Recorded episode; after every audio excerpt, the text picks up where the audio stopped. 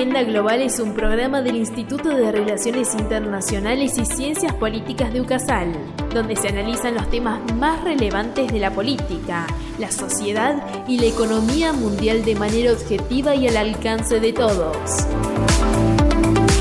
¿Te quedas a escucharnos?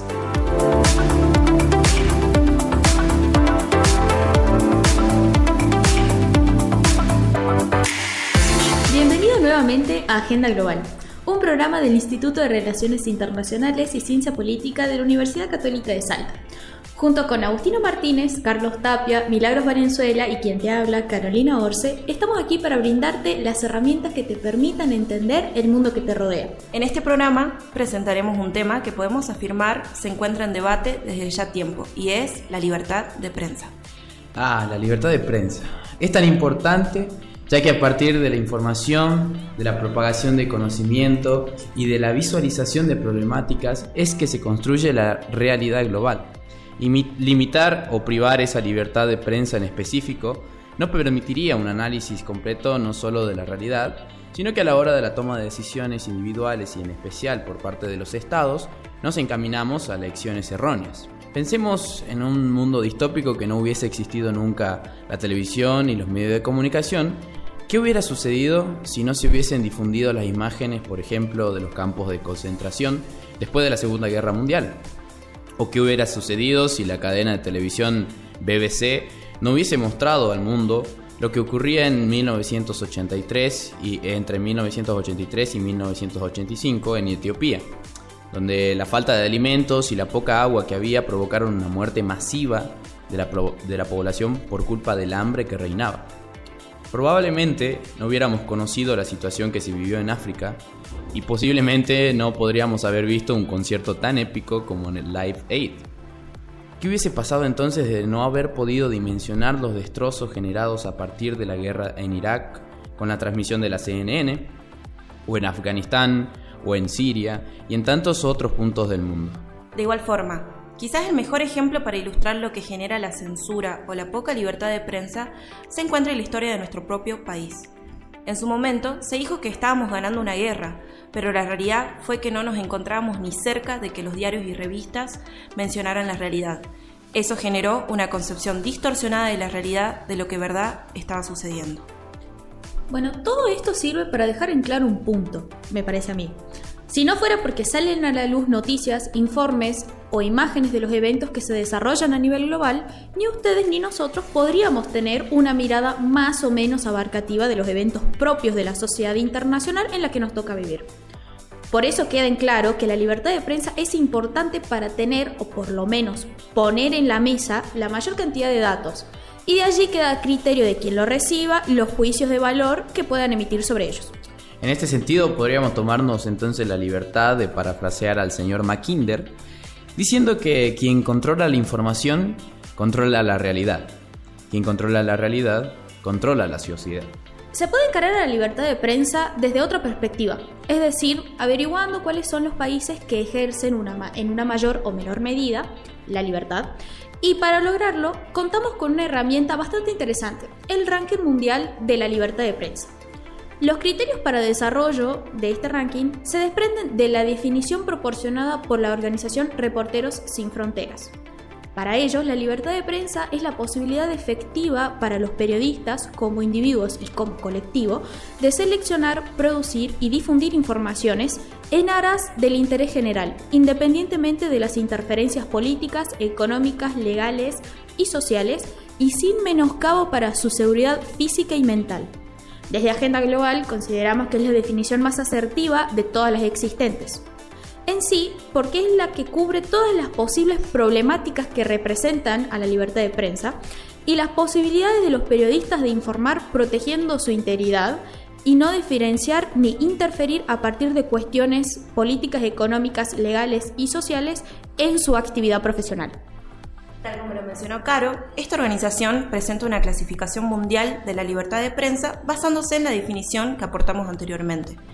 Básicamente, el objetivo de la clasificación mundial de la libertad de prensa es comparar el grado de libertad de prensa que gozan los periodistas y los medios en 180 países y territorios. La puntuación se calculará sobre la base de dos elementos. Un recuento cuantitativo de los ataques cometidos contra profesionales de los medios en el ejercicio de su labor, así como contra los propios medios, y un análisis cualitativo de la situación de cada país, evaluado a través de las respuestas de especialistas en libertad de prensa, periodistas, investigadores, profesores universitarios, defensores de los derechos humanos, a un cuestionario elaborado por RSF en 23 idiomas. Ahora, para aclarar, la puntuación de cada país depende, además de cinco indicadores de contexto, que permiten entender la libertad de prensa en un territorio en toda su complejidad. Estos son el contexto político, el marco legal, el contexto económico del país, el contexto sociocultural y la seguridad. Pero bien, comencemos con este ranking que es bastante interesante, aunque nos encontramos con pocas sorpresas al inicio. Eh, se encuentra en la página web de, Reporteros Sin Fronteras y les recomendamos visitar porque se muestra un mapa interactivo. Así encontramos el top 3 eh, de este mapa a Noruega, Dinamarca y Suecia, que son países que cuentan con la más alta calificación respecto a la libertad de prensa. Creemos que sin sorpresas, al menos por ahora. Sé que todos nos preguntamos ahora en qué lugar se encuentra Argentina en esta lista. Y te cuento que nos encontramos en la posición número 29 de este ranking, por encima de países como Brasil, puesto 110, Chile, puesto 82, o Uruguay, puesto 44. Sin embargo, tampoco nos podemos llevar todos los laureles, ya que en el informe se detalla que la polarización entre medios públicos y privados sigue siendo muy acusada en Argentina. La judicialización y la censura son una de las principales amenazas que pesan sobre la prensa, y los periodistas son objeto regularmente de demandas por difamación. Por otro lado, la diversidad de voces se ve condicionada por una alta concentración mediática, por la publicidad estatal y privada y por una concepción partidista de los medios públicos en todo arco político. En las provincias más pobres, el ejercicio del periodismo se ve deteriorado por la conjunción de intereses gubernamentales y empresariales. Un dato no menor para futuros programas tal vez. Y por el norte encontramos al país de la democracia y la libertad, Estados Unidos, que se encuentra en el puesto número 42 y eh, un caso preocupante como es el de México, ubicado en el puesto 127, donde año tras año se mantiene como uno de los países más peligrosos y mortíferos del mundo para los periodistas. Un país en el que desde el año 2000 han sido asesinados más de 153 periodistas. Y ahora en el segmento Inserte Música de Suspenso, ¿por qué será que no nos sorprende? Vamos a revelar los países que se encuentran en el fondo de la tabla. Tenemos en primer lugar el caso de Rusia, que se encuentra en el puesto 155, pasando por China en el puesto número 175 de 180. Y en el último lugar, Corea del Norte, cerrando el ranking con la posición 180. Aquellos que quisieran ver el informe, quizás llegan a, y el mapa interactivo que aclarar, quizás llegan a la misma conclusión que nosotros, que es el hecho de cómo se presentan los países. Lógicamente en el ranking los países se van dividiendo de acuerdo a colores, siendo verde el representativo de los países que tienen una mayor libertad de prensa y rojo aquellos que no. Y lo sorprendente es que únicamente los ocho primeros lugares se encuentran con la tonalidad de color verde y a partir de allí se presentan en amarillo, naranja y rojo. Lo que nos dice claramente que a pesar de que estés en un lugar alto, del ranking, no significa necesariamente que haya una completa seguridad respecto a la libertad de prensa. Y para cerrar con el programa de hoy es importante hacer una reflexión. ¿Hasta qué punto es la libertad de prensa y cuándo se convierte en un arma para difundir discursos de odio o una herramienta para crear imágenes erróneas de una realidad? ¿De qué manera nos aseguramos de tener medios libres y que efectivamente informen a la población sin propagar hechos erróneos o sesgados? Sinceramente, desde Agenda Global pensamos que es un debate y son interrogantes que siempre se mantendrán y que se irán complejizando a la vez eh, cada vez más con los avances de la tecnología, las interacciones sociales y los cambios que puedan existir en el mundo.